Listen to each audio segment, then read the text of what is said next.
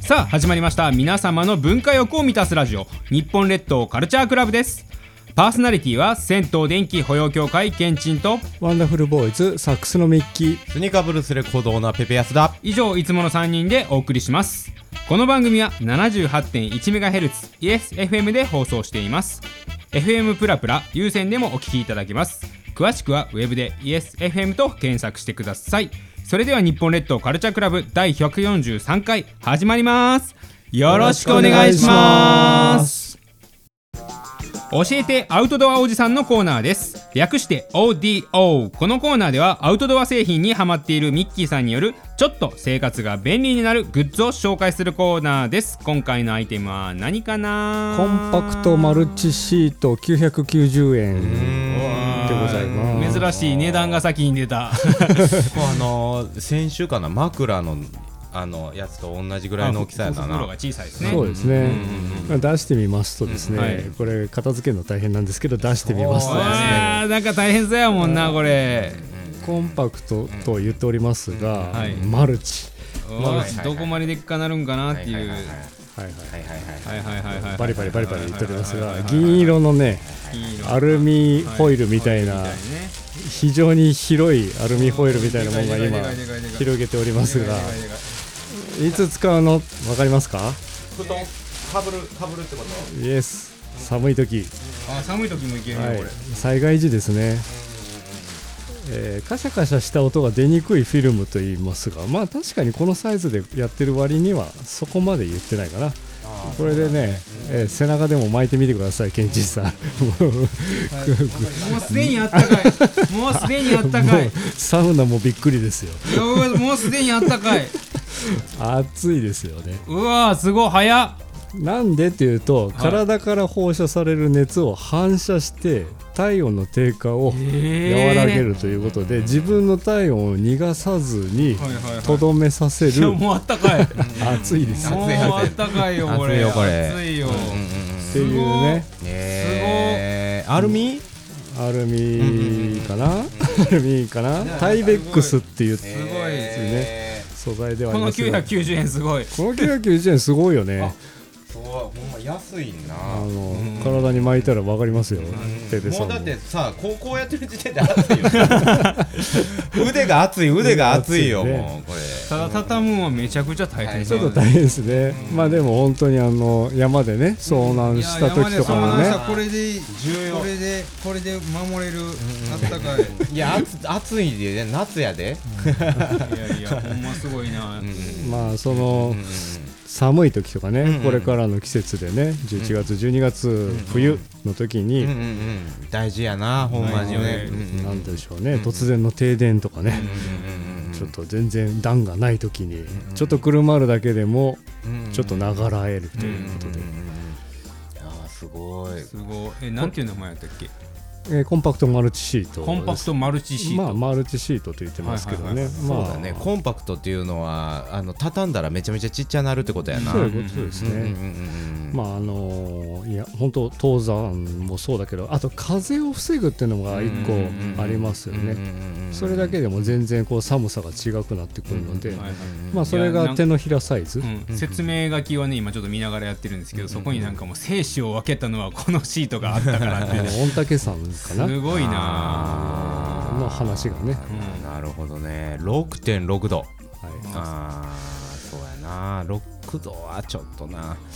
うんうんうんうんまあ一晩越せるか越せないかの差がここで出るかなっていう感じはありますが、 まあそんなマルチシートがはい990円で、うんうんうん変えちゃもしもの時のための、そうやねしかもちっちゃいからまああのちゃんとね入れとけばうん玄関に吊り下げてたらちょうどあいい今畳まなくていいですよ。もうあ後でやこりうまいうの見すたら畳みたくなっ ちゃう後で結構大変なんで。結構こ大変です、はい変に触らない方がいいです 畳み方もあるってことれね畳みかいやもうしあの必死シでワのままん元に戻すだけなんですけど、はい時間かかるんで、いやもうもしもの時はそんな畳むなんて言ってられへんから、はい、もうね、うんうん家族と一緒にくるまるという感じでね、生き残ろう、はい、はい、というわけで今回ご紹介した、えー商品はえモンベルの、えーコンパクトマルチシートでした以上教えてアウトドアおじさんのコーナーでした電浴満行きのコーナーですこのコーナーは電気風呂愛好家ケンチンおすすめの電気風呂の紹介とその町のケンチンおすすめポイントを紹介するコーナーですというわけでね、はいあの旅シリーズが続いてるわけですが今回町が変わりますとあいうことでね町が変わったら、うんうんうんうん人口当てクイズがあはるいとはいいはいはいうわけなんですが今回ご紹介する、えー町は、うん兵庫県姫路市でございます。おもう帰ってきたはい、兵庫県姫路市、うんうんうんうんで、えーご紹介する電気風呂は、えー、と新鶴湯さんの、えー、と電気風呂なんですけどまずはね姫路市めちゃく姫路市めちゃくちゃでかなったもんね姫路な、はい姫路市あのーあの太陽公園も姫路市ですよね太陽今公園姫路市姫ですよね、はいこれは相当でかいんですよ姫路市でか今いっすよねめちゃくちゃでかいんですよね、新幹線止まるし新幹線走ってますねう、んはい、まあお城がありますから昔からね町ですし、そうですねなんなら神戸できる前から町ですよねうんうんうんうんは まあ奈良時代からすでに播磨国の国府が置かれたといはいはいいうところからスタートして、まあ、江戸時代に、まあ、あの姫路藩の城下町として栄うんえで、えー明治維新によって、えー廃藩置県になって鹿間県になったんですけど、あ鹿間県うんはい、速攻兵庫県に編入されて、うんうん以降は兵庫県に属しているということで、一時期、ね、その鹿間県ということはもうひょ姫路が中心となったうんうんのはすぐ終わったという。そうね「しかま」っていうなかなか読みにくいから読ねみにくいですねうんあの感じはね、はい、でちなみに、えー1923年大正12年、えー違うね、えーとこの大正時代にあの関東大震災があった時に、あーはいはいはい首都移転が検討された際にその候補地に上がった、え岐阜じゃなくて、えーはい姫 路あそうなんだ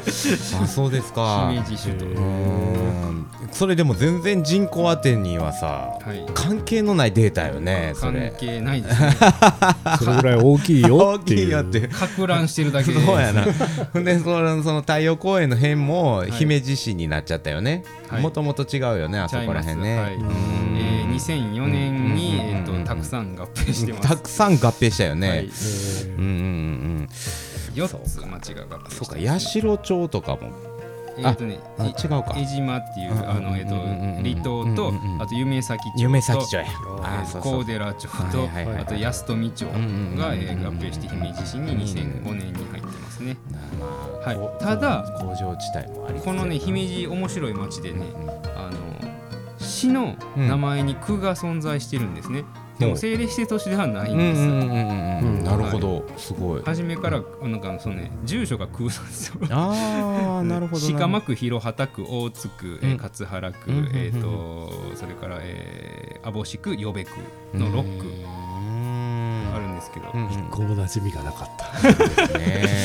区役所もない とえ。なるほどなるほどなるほどねい市役所があるってことやな市役所オンリー。もうわからんはい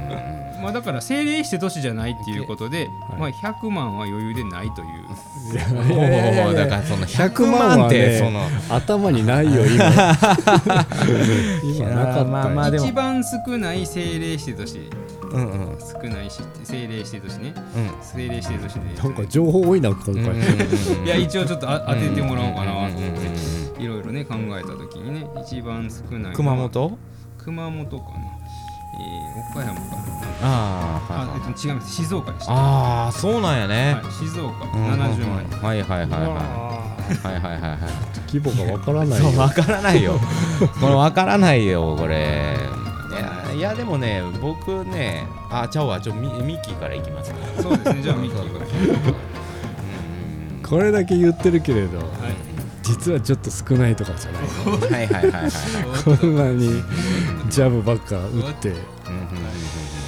32万32うんうんいやこれねミッキーさんあの これどんうんけけんちんちゃんがね、はいもうしかましかまって言ったから、はい多分しかまが噛ん噛んでると思ってますこれ何もボロボロボロでいく感じだから、えーいやでも「鹿ま」ってそのまま言ってしまうと、456万人みたいになってしまうから、いやいやそんなことないので、えー、45万人45万人ということで、えーこちらペペさんの勝ちでござい ますしかまは関係ないけどねはい人口2022年8月1日現在52万おー5490人でございすごいまなるほどす。でかいです。うんやっぱ結結構個人的に持ったんだけどねいやいやいや絶対これしかましかまって収穫市ですからね、言うてうも。ん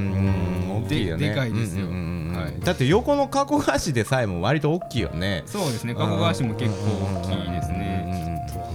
ちなみに他の中核市でいうと西宮市、尼崎市、あーえなーるほど明石市この辺が中核市そうですねなるほどはいというわけで、あの終わっちゃいそうや なあの電気風呂ですけどね新鶴湯さんこちらあの網干支線の夢先川駅徒歩5分っていうねあの駅地下立地なんですけどねもうあの網干支線山っていうね陽電鉄網干支線っていうところがはいはいはいはいねもうかなりうんあのマニアックな感じなんですけそうど。ですね、はい行ったんだね行きましたはい行きましたバイブラバスの隣接しててあの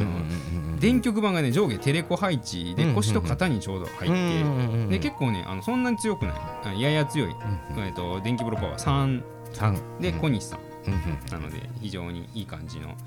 こうなんていうんですかねゆるい感じでこう、うんまあ、ペーペーさんが大好きなやつそうわですねあのーこう電極板に手をつけなければいい感じで入れるってことですねはい、そういうやつでございます、うんうんうんというわけで、えっと今回の「電力満遊記」は姫路市でございました以上「電力満遊記」のコーナーでしたいかがでしたでしょうか日本列島カルチャークラブでしたは僕ねあのー本当に今日なんですけど、いえーねじれ羽根っていうあの知ってます知らないあのスズメバチにあー寄生するねツイッターで見たうんこれね、 は衝撃的やな同じくツイッターで見たんですよでも一緒のツイートや一緒のツイート見とるやんちゃんと見なかったあれ その後調べたら、はいあー不思議な動物いっぱいいるなっていう、はい全然関係ない話で終わろうと思ってはいますみんよ、なググってくださいいかがでしたでしょうか日本列島カルチャークラブでしたパーソナリティは銭湯電気保養協会けんちんとワンダフルボーイズサックスのミッキースニーカーブルースレコードオーナーペペ安田以上いつもの3人でお送りいたしましたまた次回も聞いてくださいねさよならさよなら